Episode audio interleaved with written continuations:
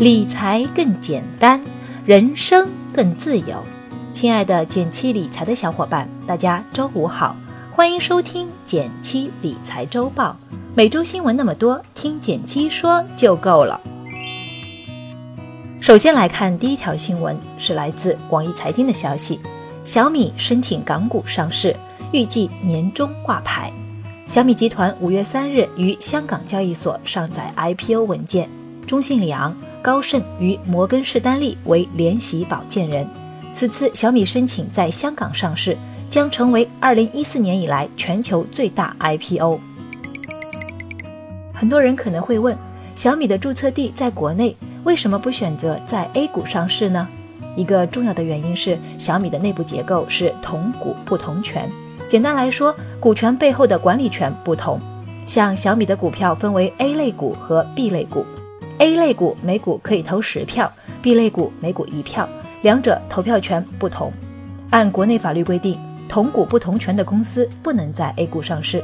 之前港股同样如此，所以很多互联网公司，比如阿里巴巴、京东等，才会选择在美国上市。为了吸引新兴企业，港交所修改了制度，允许同股不同权的公司在港股上市。而小米就是新规发布后，港股迎来的第一支同股不同权的上市公司。对国内投资者来说，这算是一件好事儿，因为以后可能会有更多的互联网科技公司留在港股，我们可选的投资机会也将更加丰富。如果你原本就有港股账户，又很看好小米，可以考虑参加小米的新股申购。但如果你没有投资过港股，也没有必要特意为了打新去开户。港股的新股破发概率要比 A 股市场高不少。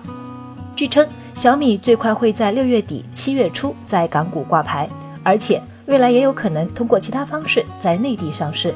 如果你对小米有兴趣的话，不妨关注一下小米 IPO 的进度。第二条新闻是来自搜狐财经的消息：辽宁丹东房价两天涨幅百分之五十七，这个房能炒吗？五一小长假前后。前往辽宁丹东看房的人明显增多。四月二十四日，售价为每平方米三千五百元的丹东新区房产，在二十六日已经来到了每平方米五千五百元，两天涨幅高达百分之五十七。四月二十一日，朝鲜宣布停止核试验，进一步加快改革开放。这一政策让大家预期中朝两国贸易往来未来会有明显改善。辽宁丹东这个与朝鲜只有一江之隔，而且是中朝贸易核心的城市，因此火了起来。特别是丹东的房价。根据证券时报记者采访报道，长假前后去丹东看房考察的外地人越来越多。之前丹东新区房价在每平米四千元，最近涨到了每平米五千元，半个月内涨幅百分之二十五。丹东这么火，你要跟着去买投资房吗？其实去看房的人大部分也在观望，毕竟目前只有开放的利好消息，但联合国对朝鲜的制裁还没有解除，仍有很多重要资源是被禁止运输的，这中间不确定因素太多了，短期内还难以对丹东经济起到实质性影响。这也是为什么很多朋友说兵马未动，房价先行。其实一个地区的经济发展不只体现在房价上。像贸易、旅游等等行业都可能会有新的机会。朝鲜的开放，你觉得会带来哪些发展机会呢？欢迎在留言区和我聊一聊。第三条新闻是来自成都商报的消息：城市商业魅力榜出炉，年轻人都在往哪儿去呢？近日，二零一八中国城市魅力排行榜新鲜出炉。值得关注的是，四个一线城市在各自的两个梯次中调换了位置，由北上广深。变为上北深广，网红城市重庆则在新一线城市中势头最猛。类似的榜单还有不少，如最具幸福感城市排名、最适合养老城市排名等等，这些都是根据城市不同维度进行数据采样分析得出的，反映的城市角度各不相同。而这份榜单考量的主要是商业资源集聚度、城市枢纽性、城市活跃度。生活方式多样性和未来可塑性这五个角度，旨在帮助年轻人寻找适合创业、就业、生活的理想城市。榜单中有一些有趣的发现：三年来，上海的排位首次超越了北京。以上海为核心的江浙沪地区，网购等消费活跃度、社交活跃度、夜生活氛围等，都显著超越了全国其他城市。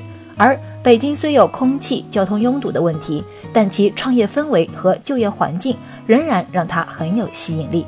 除四个一线城市外，新一线城市中，成都和杭州最为亮眼。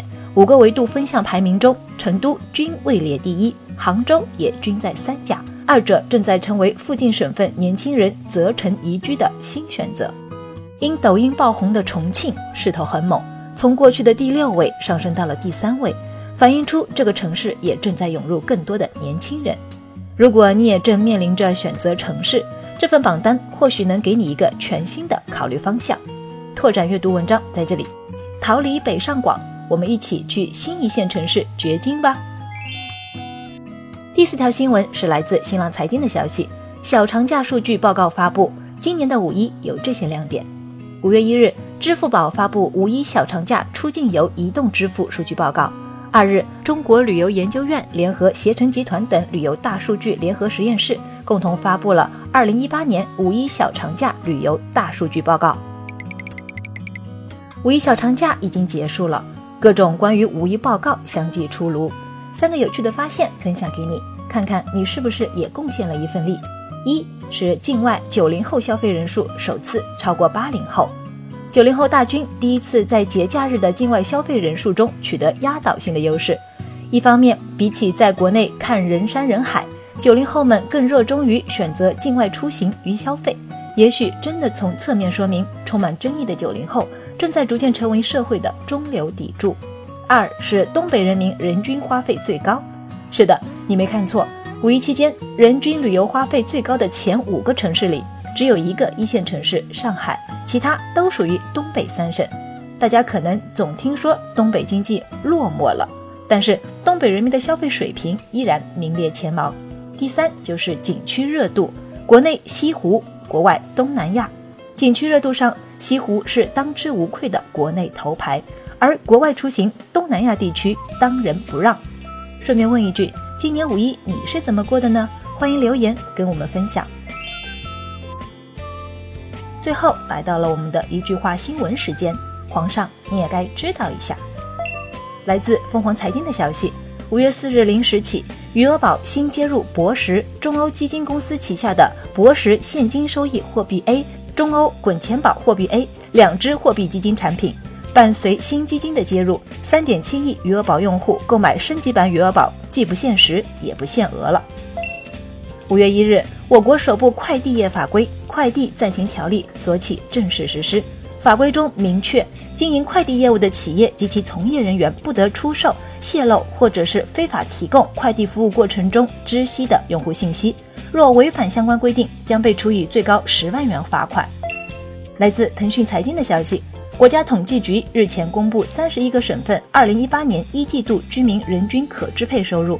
数据显示，上海、北京。浙江、江苏、天津五个省份一季度人均可支配收入过万，上海以一万七千两百七十七元居全国首位。感谢大家收听今天的减七理财周报，一同感知正在发生的变化，提高经济敏感度。更多投资新闻解读及理财科普，欢迎关注我们的公众号“减七独裁，简单的减，汉字的七，我在那里等你。